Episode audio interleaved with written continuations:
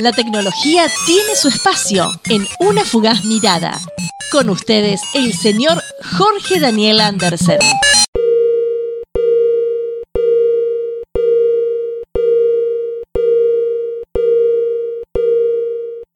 Hola, muy buenas tardes Daniel, muy buenas tardes equipo y audiencia de una fugaz mirada por FM Láser 89.5 Mar del Plata, primera en tus oídos.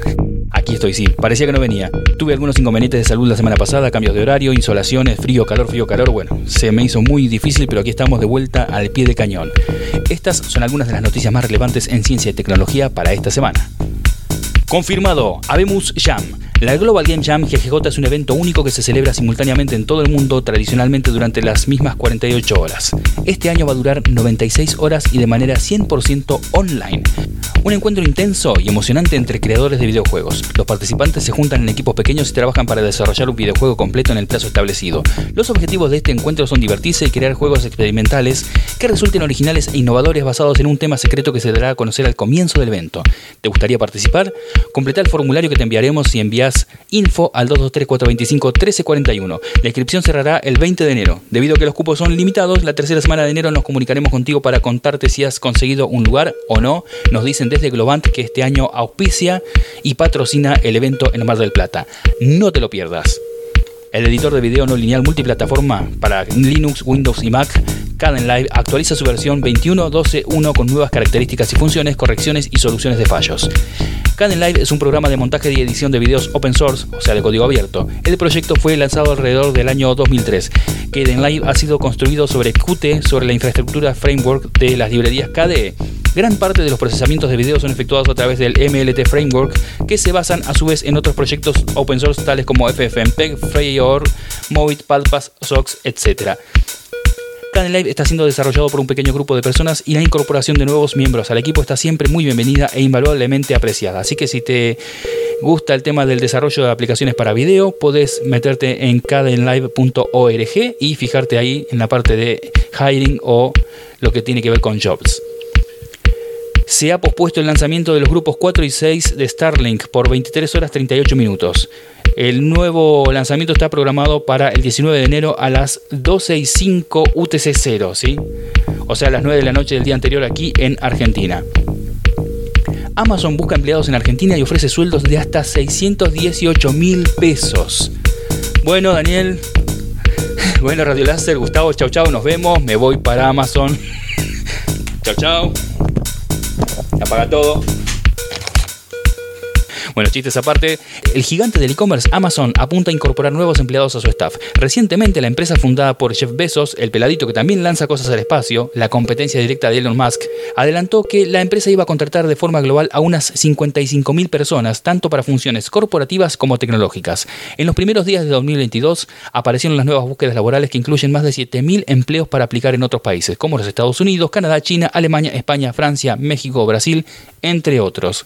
El gigante estadounidense es conocido por ser una empresa que paga grandes sueldos a nivel mundial. Según el sitio de empleos Glassdoor, en Argentina los salarios varían entre 78 mil y 618 mil pesos mensuales. Tiene que ver con la seniority de cada actividad, ¿no? No es lo mismo un junior que un senior, ¿sí?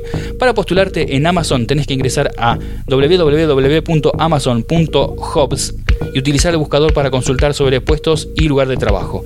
Para enviar un currículum es necesario registrarse en la web oficial donde los usuarios podrán completar un formulario con sus datos personales y subir el currículum otro adelanto, una nueva versión. La suite de dibujo e ilustración digital Carita o Krita para algunos alcanza su versión 5.0.2.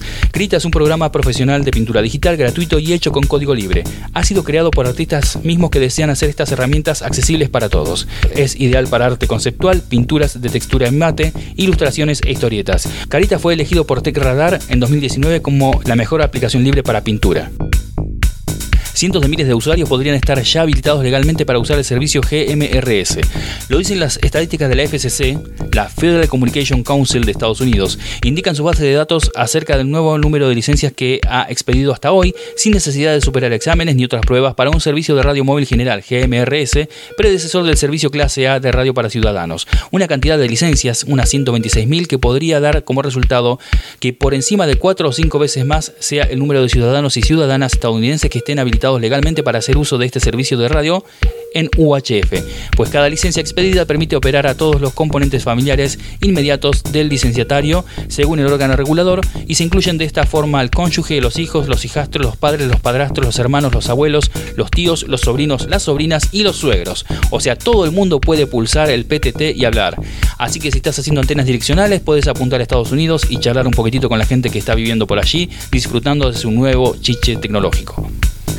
Pico Click C3T es el botón IoT más pequeño que se ha hecho con un procesador.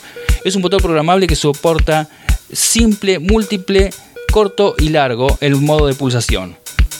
PicoClick es, es un aparatito pequeñito, un pulsador que transmite vía Wi-Fi o Bluetooth dentro de una plaquita de 10,5 por 18 milímetros de ancho. O sea, una tarjetita muy pequeñita parecida a un chip SIM, ¿sí? alimentado con una batería pequeñita y te sirve para estar automatizando desde lejos cualquier cosa a través del Internet de las cosas.